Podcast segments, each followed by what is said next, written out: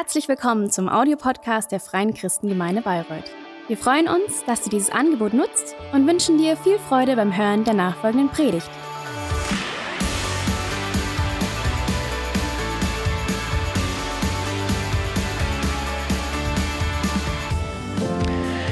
Jetzt freue And ich now I'm mich. really, really happy that I can can introduce two wonderful people, friends. This is Bernard and Phoebe Open. I want to ask both of you to come forward.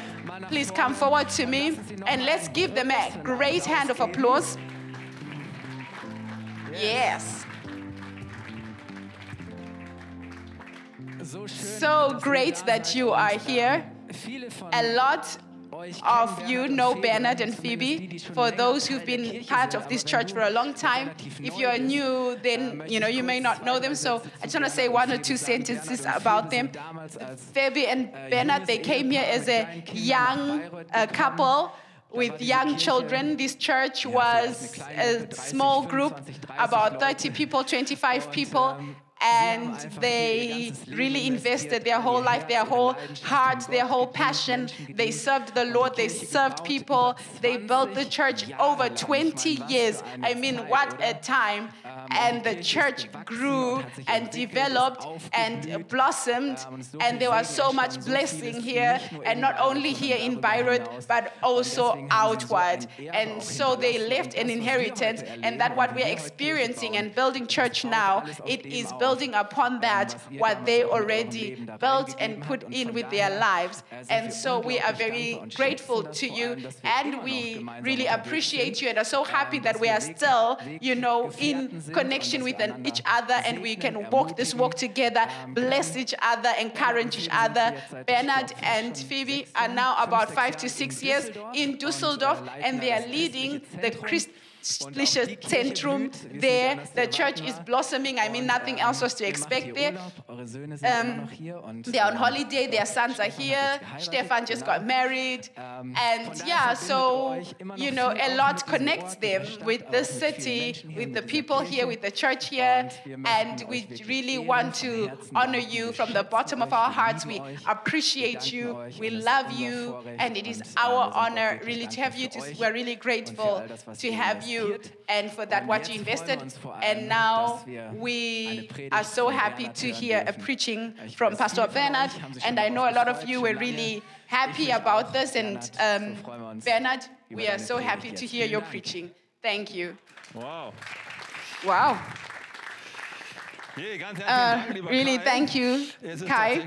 It's really true. We are really Freundschaft. Wir lieben connected in a really lovely friendship. We love Kai, Christine, the children, Eric, and Noah. Noah. Und wir sind And, you know, we are really connected to them in the heart and we really talk a lot. And I'm äh, uh, really excited about that, what Kai and Christine have done was sie neu here in the last few years. It's so good for the church when things um, are renewed, when life is done anew, and you're äh, doing it so wir sehr immer wonderfully. And Präsidium, da bist yeah, you are now in the und, pre- möchte alles um, mit vielen anderen leadership group of the region as well. And this is really great. And I'm so happy that we could be allowed to be here. von Bayreuth nicht And you know, we can never separate ourselves from. Bayreuth. That will never happen, and we can't. We've got two sons here who got married to wonderful women here, and they are really, ja. Wir haben really immer over, gesagt, wir uh, Upper Franconians. jetzt sind wir voll And you know, now we've really arrived as a family äh, here in Upper Franconian because äh, we've always loved this place. And it's so great to see you. The African community is still here. Fantastic. It's still great. ich möchte auch alle And I just want to really greet all the people vor allem meine who are Emtmannsberg, die auch zugucken. online in ähm, Emtmannsberg, my friends who are watching. I believe that God an jedem von uns wants to work möchte. Das möchte in on each of ist der us because that's what He does in a wenn du neue service. That's where you come when you need God to irgendwie auch nicht redirect you when you're not going aber auch der forward in your life. It's also when you richtig gut läuft, where um you also come when everything is going well to just be. To just receive that strength from the Lord. And we came here for the wedding of Stefan, but also to have holiday, to calm down. You know, when we come into dann geht das schon Bayreuth, we just really feel, es kommt so ein bisschen ah, you know, we distress, you know, the life, um, life is slower here, you know. When you go to Dusseldorf, there's no for, you know, enjoyment region. There's culture, it's faster. Everything is just faster. There are millions of people who are living around us. You know, it's really a metropole there. There is life, it's booming. There are so many things going around in your mind. We are just uh, trying to start a new church in Mönchengladbach. Phoebe is doing her children's church there, trying to develop something online. And so there are so many thoughts, and it's so great to calm down, to just have some peace, you know, you know, to let God let the movie that's running in our mind to stop so that we can come back into God's movie. I think you know, you know this Kopfkino. This means like this movie in my head, this way I imagine life. And sometimes this is the problem because we have this and God can't speak to us because we are so held by so many things because we've got sometimes even behaviors that have gone in. Today I want to uh, introduce you to a woman I really love from the Bible you know, if I would, in, if I would employ her, I would give her her whole salary uh, because she's really, really committed to serving the Lord. And I want to take you uh, into the story. I'm talking about Martha, and I want to talk about how God helps Martha to come out of her movie and into his movie. Are you ready? Then let's open Luke 10, verse 38 to 42 together. So let's read it. It says, Now it came to pass as they, Jesus and his disciples, went that he entered into a certain village, and a certain woman named Martha received him into her house. Now I have to put a, a pause there so that we can really understand this story because that what is about to happen, we can only understand it when we understand the context that this story is happening. Uh, a chapter before this, you know, it says from this day onwards, Jesus decided, he decided to go to Jerusalem to go and finish his life and his ministry. So we know that it means that Jesus is very committed to go to the cross. Now I am not going through the villages telling the people the gospel, but now I'm bringing this work to an end. I'm going upon the cross. I'm ready to give my life. There is suffering, there's difficulty that is coming towards me. I am focused. This is something that you have to know in order to understand the rest of the story. Sometimes it's like this that we we are so um, deep in our thoughts, in our ideas, how God is, that we sometimes do not realize that God is somewhere else. And this is the problem of Martha. She wants to give coffee and cake and have a party, but Jesus is focused on something else. And sometimes it's like this that God has to come in and disturb disturb our plans in order to give us that chance to understand what He wants to do with us. He has to take us out of our movie, He has to take us out of our ways of doing things. God really sometimes has to come in and press the brakes. You know, I like the sentence from Dietrich Bonhoeffer, and he says we should have the courage to let God come and disturb our plans. We should let we should have this courage. It's a really good word because I think that sometimes God's greatest invitation to us that God comes and gives us an uncomfortable disturbance. You know, God's invitations sometimes come in uncomfortable, uncomfortable disturbances, and this is what is told before the story of Martha and Mary. This is the story of the Good Samaritan. There are people who've got plans and they are walking, walking, and they are walking after according to their agenda. And they come to a place where an accident has happened. There's somebody who is hurt, and you know, you think, uh, I've got this to do and this to do. I don't have time. I've got my own agenda. I can't stop here, I go further. They don't let themselves be interrupted, be disturbed by God. Someone else comes, he also has something that he wants to do. He sees the opportunity to help, and then he disturbs, he interrupts his pro- uh, program, and he helps this person, and this thing costs something, and God praises this person, and God says, This is really a neighbor of someone. He in, in, understand, understood the invitation of the Lord because he let himself be interrupt, interrupted. And this is the problem of Martha. She should learn to let herself be interrupted from the Lord. So we read further. So. Martha received him into her house, and she had a sister called Mary, which also sat at Jesus' feet and heard his word. But Martha was worried about much serving and came to him and said, Lord, do you not care that my sister has left me to serve alone? Bid her, therefore, that she should help me. And Jesus answered and said to her, Martha, Martha, you are careful and troubled about many things, but one thing is needful. And Mary has chosen that good part which shall not be taken away from her. You know, so gleicht so ein bisschen Martha den beiden ersten Is like the first two people in the first Pause, ich kann nicht stoppen, story. I've got no time to stop. I have to do my agenda. And Martha and God says, Martha, Martha, stop. Und es ist eine schwierige And this is a difficult story Martha hat einen because Martha has a plan. This is really good. It's always good to have a plan, you know, so that life can walk or go in a very ord- ein bisschen orderly way. To go without a plan is not good. Menschen, die ihr I love people who plan their lives to a certain kriegen und re- nicht einfach in um, den Tag reinleben. Das ist degree, you know. aber du kriegst nichts voran. If you don't plan, then your life is not nur die Dinge effective. You just let things move. So I find it good to plan your day, your year, your week, and to be sein, oder? Ist das effective through this. Is this not good? Das ist eine sehr, This is a very good thing. steht einem gewissen But there is a certain zu dem, was tension to that what God sometimes wants, because the more you get desto schwieriger wird in love with your own dich mal zu plan, it becomes um more difficult for God to interrupt you and give you His plan. It's not eine Gefahr dabei, bad to have a plan, but sometimes the difficulty is that you can go past the things that are important. We need the ability auf die to put our plan to the side and let ourselves hear God's Martha voice. So Martha doesn't hear in anything about what is going on in Jesus' heart. You know, Jesus is focused on the cross, but Martha is so concentrated. Jesus is er there and she wants to serve him. Jesus and the 12 apostles. I mean, is there anything greater than this? I mean, think of Angela Merkel comes to your house. You know, it would be a great party. I would invite all my neighbors and say, hey, come help me. We really want to party here. You know, the prime minister is coming. Let's do this. I would invite everybody, you know. Das ist schon eine This is really a great thing. und die zwölf But Jesus and the 12 disciples, this is really so much more. You know, I think the whole week I'll be not sleeping. I'm so excited. Jesus is coming to my house.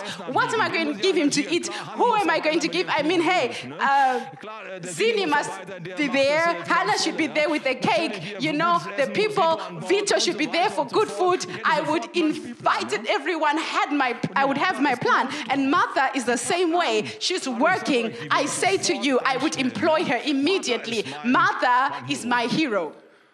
Aber leider sieht's Gott But unfortunately, God sees it differently. You know, Mary, she's doing nothing. She's just sitting there. I mean, come on, Jesus and the 12 disciples are there, and she's just sitting there and chilling. How do you find this? I find it quite difficult. I find it quite difficult. And, you know, I wouldn't put her in my team. You know, Manuel was doing welcome team for a while here. You know, Manuel, if you're thinking about this or watching this, sorry, would you have put her in your welcome team? Now it's about me. You know, now I want to receive. You know, this is a behavior that you can understand, but in this moment, we need people to work. And Jesus says to Martha, No, calm down, calm down. Maria macht's besser Mary is doing it better than you are. du. Ist schon eine This is a Challenge, But sometimes Jesus so eine Perspektive, Jesus has got a perspective ausfordert und wir alle that is so different to our own. We realize that God sees the things differently than we see them. And Jesus is not criticizing what Martha is doing, das, was sie treibt. but he is criticizing what is kritisiert nicht das, pushing her, what is driving her. He is criticizing her inner motivation, the thing that pushes her and drives her, her inner program, you know, the thing that she wants to to do is good, but how she wants to do it. And I think there are five things that you can see here, five things that Jesus talks about here. These things are in this word movie. Movie. When I take this word from English, you know, movie has got five uh, letters, it's an acronym, and I want to go through these five points that Jesus wants to talk about. She is filled with the spirit of manipul- manipulation instead of managing. You know, she's got this wanting to make order. You know, she goes into this loser mode than giving mode. She begins to interpret the things in a certain way and she Punkte, die ich bei ihr erkenne. und auf diese Dinge Jesus brings in and um, Schritt für Schritt. Der erste. She, she has no more expectation of Jesus. And these are the things that we want to talk about. We will start with M. So I want to say, Martha. Instead of managing, she begins to manipulate. You know, between managing and manipulation, there is a very fine, thin line. Managing is good, but manipulation is not good. You know, we had a wedding here, and it's clear, you know, a wedding is a very special party because it's something you know, die Party nicht um special. People don't come um there den anderen Freude zu to just have fun for themselves. They also come to make the bridal party or the bridal couple have a lovely time. So we want to celebrate. We want to celebrate and we do it how the bridal couple wants it. You know, I don't come there to do my thing, but I come to celebrate the couple that is getting married. And that's a special, special party. And there's a manager, he's got his plan. This and this should happen now. But it's a normal party, it's not like this. Do you go a party where everything is planned? Now stand up, now we do some games, now there's something to little eat, now you can dance again. You know, you wouldn't want to go to that party. But when you make or throw a party, you try that your guests have a really good time. You are there for them and them not for you. You try to make it as lovely for them and not the other way around. And I have the feeling with Martha that she's so in love with her plan that she forgets that it is about her guests. It's about her guests. You know, had she watched more, had she really, really taken time to, she may have noticed that Jesus didn't want coffee and cake. He wanted time with his friends. And was like, I'm going to the cross. Folkma, come, go with me. I mean, not on the cross, but, you know, pray for me. You know, this is his heart's desire. But Martha is so held up in her plans. Now coffee, now pretzel, now beer. I don't know what she was going to give. Everything had to happen the way she wanted. And when it didn't happen that way, she began to manipulate. Ihre Geschwister hören You know what does she say? You know her siblings are not listening to her. So she goes to Jesus and she say, "I'm telling the boss." I'm telling the boss, you talk to Maria, you, you talk to Mary, you talk to her. She's not doing what I want. This is manipulation. This is manipulation. This is like when you've got, you know, a young daughter. I don't have a daughter. Um, Mit vier Jahren. You know your daughter, four years old, comes to you and says, Mama said I have to go into bed and the movie is not over. Talk to her so that I can watch it to the end. Kommt das schon mal vor? You know, does this sometimes happen in your homes? You know, I really thought it does. That's manipulation. And children love to manipulate. They don't mean it in a bad way, but you know, they try to play the parents against each other. But you are a team, you have to hold on together. And Martha Martha ist is she's really in her plan, so held onto it. So she comes into this manipulation phase. And now, my question to you this morning are you still managing or are you manipulating? Yeah, it's a fine line, eh? Managing or manipulating. How are you going on in your life? This is the first thing that I want to ask. And the next thing, uh huh, movie. I think Mo- uh, Martha is got this sense of order. You know, she's got like a German DNA in her. You know, there are guests here. We should now welcome them, and we have to do something for the guests. Come on, get the coffee. Coffee, get the cake, you know, do something. This is our duty. Our duty. I like this, you know, it's good, you know, to stand there as a man, woman, and to be there when you are needed. But we have to look bei welcher Gelegenheit at which place that we need to und bei welchem ist nur practice duty and in which part we need to just let go. You know, überschwemmt die ganze when the road mine ist klar, da muss ich is meine Pflicht tun, da springe ich auf den Berg overflowing, und bin einfach then. I have to nicht, das ist have duty. You know, I have to get out of my bed, go and help.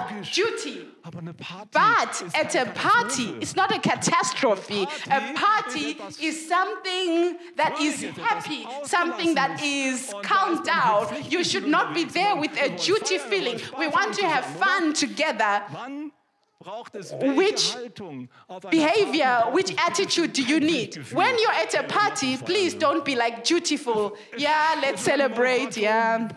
Ja, die hat Yeah, she has birthday and we have to celebrate. You know, I don't enjoy that to go to a party that like that. There's a party has got, you know, you are just Genauso ist auch in der happy. Kirche. In der And even in the church, it's important aber bitte doch nicht to know about your Bitte doch nicht im duty, but not kommen doch hier nicht in the church service or in our every daily life. You know, it's not about our duty. You know, I'm not here because I have to. I'm here because I want to be here. I want to worship the Lord. I want to thank the Lord for what He has done for me. This is what it really is about in the church is that we are celebrating a party for Jesus because He gave everything for us. This is very clear. And this is why we always say it in the church together, excitedly. miteinander believing because we had this deep conviction that church is about something we enjoy together, not a duty thing. You know, as I'm speaking to you this morning, it is not a duty. I love this. I love this. And I'm so grateful that I'm allowed to do this, whether it's here, whether it's somewhere else. It is an honor to serve the Lord, whether in which team you are in, technique team. Hey, I just want to say it is an honor that you are doing what you are doing. It is a chance. It is a chance to serve the Lord and to honor the Lord. When this attitude would be in the church and be standard, then the church will grow. The difference between a growing church and a church that is falling down is is the difference. You know, churches that beginning to, to, to fall together and um, to become smaller is people are like, "Ah, I have to do this, I have to do this. But growing churches, they're like, hey, I can't stop talking about what I've heard. I can't stop. I will, I will serve, I will serve, I will serve. And I want to be with those people. It's so really important to have that sense of order and to also have that time of enjoying they have their place, but please not when we are in the church celebrating the Lord. Kirche ist entscheidend und nicht das Was. In the church, Ne? Also im Gottesdienst it is not- ist das Was. Aber warum wir es feiern, ist viel wichtiger, weil wir von Liebe und Begeisterung erfüllt it is that what and the why darum, zu den Füßen that is very important. It's about really staunen über die sitting at the feet of Jesus Jesus and to really be amazed at the glory that Jesus, that God has given us in Jesus Christ. This is the essence of church. This is the essence of church and should be like this. This is why Mary chose the good thing. Martha chose order, order and duty, but Mary chose the good thing. The third thing that we see here, the movie V, she is in a loser mode, and you also know this the loser mode instead of provider mode. Loser mode says, you know, the, sorry, the provider mode says, I give, I do, I give, I do. You know, I cook, I do. But the problem is, she didn't have fun doing these things. She didn't have fun because she felt abandoned. She felt like I'm the only one doing something. You know, they don't mention his bro- her brother Lazarus. He was also there. He's sitting there with the apostles. Mary sitting at the feet, and she's the only one in the kitchen. Is that fair? I mean, that's not fun. You know, do you have the feeling that everybody is abandoning you? You know, if I wouldn't be here, the whole ball would fall down. I'm really the victim here. I'm the loser here. They're having fun at my cost. It's my cost here. Kennst du das Gefühl? When you have ich nicht noch hier stehen the würde, würde alles feeling when I wouldn't be standing here, when I wouldn't be carrying the flag, everything would fall. You know, I should really say sometimes I have the feeling when things are not working so well. Have you had the feeling I'm the only one? Think of um, Elijah, the prophet in the Old Testament, and he said, I am the only one, everyone has been killed. And, and Jesus, and God, sorry, God is like, yeah, you're not the only one. There are 7,000. You should have been uh, looking better. But you know, this is this loser mode, you know, where you feel like the victim. And so I don't see the things well anymore. So sometimes we are so filled with the movie in our head that what we see on the outside is not clear anymore. It's hazy. You know, I want to say, come out of this victim mentality. You are not a victim. You are not a loser, but loser, sorry. But when you are with Jesus, you are a conqueror. You are a winner. God has got something great with you, and you have to look up at God. You have to look up at God, and He will take you out of this loser mentality. And this is very, very important. The third thing that I'm seeing here by Martha, uh, sorry, the fourth thing is that she's interpreting She's interpreting her sister instead of being interested in her sister. You see, interpretation is something good, but it can go very badly. You know, she sees the behavior of her sister and she says, No one is helping me, so I am not valuable to the other people. You know, mother, you know, you think, yeah, I can do whatever I want with mother. I don't have the feeling that people are appreciating me. And you know, Mary is sitting there at the feet, and I interpret that, you know, this is clear. She's actually always trying to look religious, but really in her heart, "Ah, Jesus, Jesus. But what? You know, she doesn't even help to cook and make coffee and cake. She begins to interpret and she arbeitete sich da so ein goes into an idea in there and then she puts the other people into certain drawers and boxes. You know, they are lazy, they are resting at my expense. Do you know this, Gabi? I also know this. People begin to interpret things, but interpretation is good, but sometimes really bad because, you know, we take little facts and we put the people into certain things. We take little facts and we make a box, we take a drawer, we put the person inside and we close. You know, Vito is now in there and he can't come out anymore. You know, Martha, Martha, Martha, you are so wrong in this thing. Mary is not lazy, but she has realized something that you have not seen. You know, there is a parallel story in John. I don't know if it's the same one, but it could be the same one. When you take this one, then I see that you will see the heart of Mary. Let's look there in John chapter 12, and it says six days before the Passover. This is six days before the crucifixion. Jesus comes And they have a dinner for him, and Martha served. Martha was one who served, and Jesus and Ma- Mary took a jar of alabaster oil and she anointed his feet and dried them with her hair. And the house was filled with the scent of the oil. And a disciple said, Why wasn't this oil sold and the money given to the poor? And Jesus said, Let her alone, for she has done this in preparation for my death. Maybe this is the same story. Maybe. Martha denkt, Maria ist faul. Martha thinks Mary is lazy, but Mary is the only one who has understood that she, Jesus is going to the cross. This is my last chance to give him everything, to let him understand that he's all I have. He's really everything to me. I give him all the wage of a year, I give it all to him. What an attitude. Jesus, my last moment to show you how good you are, how much I love you. Do you realize something here?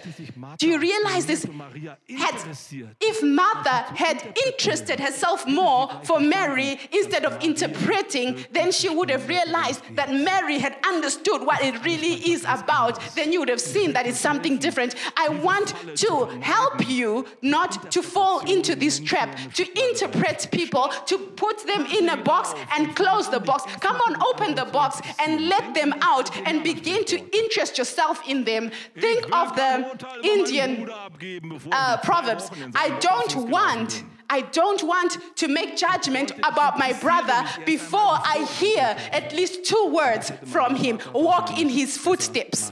This is what Martha should have done. And the fifth and last thing that I can see in her life is that she expects so much from others instead of giving of herself. Instead of giving of herself. She wants that somebody listens to her instead of her listening. You see, the problem by Martha is that she is so in the movie in her head. She wants everything to move the way that she imagines that she can't give of herself anymore. She can't let go anymore. And and to give yourself to Jesus and to let go of my own plans. It is very decisive that our faith can remain fresh and alive. You see, faith crises come in the expectations that we have made. God must do this and do this and do this. And when He doesn't do this, He's not my God anymore because I don't understand God and the world anymore. The most crises that people have in their faith always mostly have to do with the fact that people are holding on to a certain picture. God, it should be like this. If it doesn't happen like this, God, you are not there, or you don't love me, or you are not good. You know, this holding title, God must do it like this, God must do it like this, Jesus, do it this, and He doesn't do it like this. It can lead you into a dead road, into a dead end. You know, be, be careful with your expectation attitude. Mary, she's got no expectation. She just lays everything at the feet of Jesus and she just listens. She just lets go. And this is why she chose that good path. Yes, it's difficult. Yes, when things are not going how we like it, maybe there's a catastrophe at home, at work, in my health. It is very, very difficult to let go. I don't want to judge you. It is difficult, but it is the it is the way, it is the path to healing, to let go, to let go to God that He may do His will. And I think this is what Jesus wants to say, not only to Martha, but to each and one of us. I'm coming to the end now. Jesus says to Martha, You are filled with worries, filled with worries. And I just want to come into your mind this morning, your, your movie, your attitude. Is that what is holding you back from understanding, from hearing my plan, God's plan for your life? You know, I want to bring you to the end or to stop these things that are going like this in your mind. We should stop trying to help God because we begin to be manipulators instead of managers. You know, you don't need to help God. You know, come on, relax, relax. You know, managing is good, but manipulation is bad. Second thing, serve the Lord with passion, not out of order and duty, because only then can the kingdom of God really blossom in you, and that what God has for you can really blossom out. To serve out of the right attitude. The third thing, come out of the loser mode. You're not a loser. The loser mode is the place where we begin to say, God, this is mean. We begin to accuse the Lord. I have to serve. Other people have to do this. And I, I am not doing well. Other people are having fun. Come out of it. Come out of it. You are God's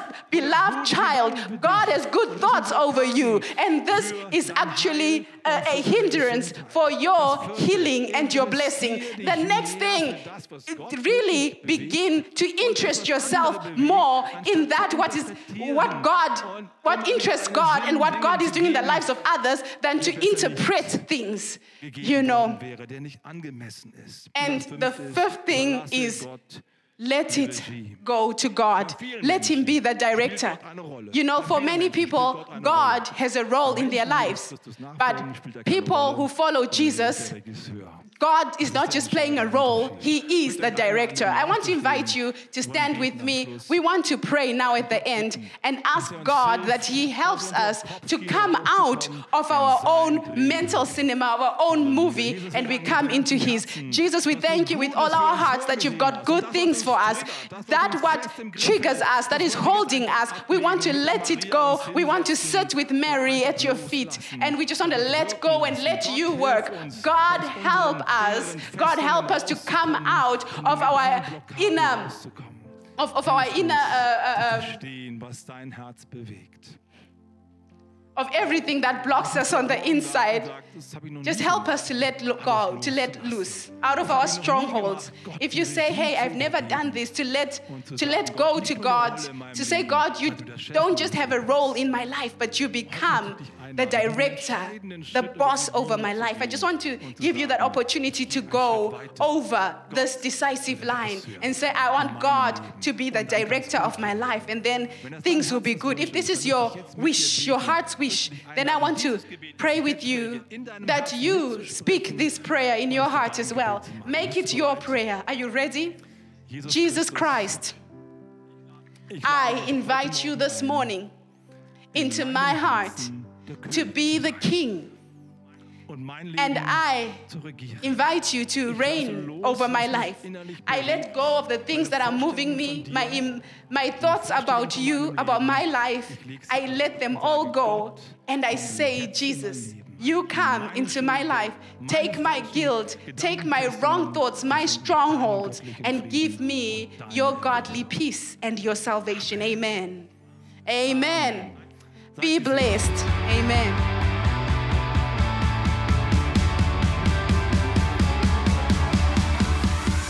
Hat dir die Predigt gefallen? Gerne kannst du sie mit Freunden teilen oder uns einen kurzen Kommentar hinterlassen. Noch mehr würden wir uns aber freuen, dich persönlich kennenzulernen. Du bist herzlich eingeladen, einen unserer Gottesdienste am Sonntag zu besuchen. Alle Infos findest du unter www.fcg-bayreuth.de. Dort kannst du uns auch eine persönliche Nachricht schreiben, wenn du mehr über ein Leben mit Jesus erfahren möchtest oder andere Fragen zum christlichen Glauben hast. Bis zum nächsten Mal. Ade!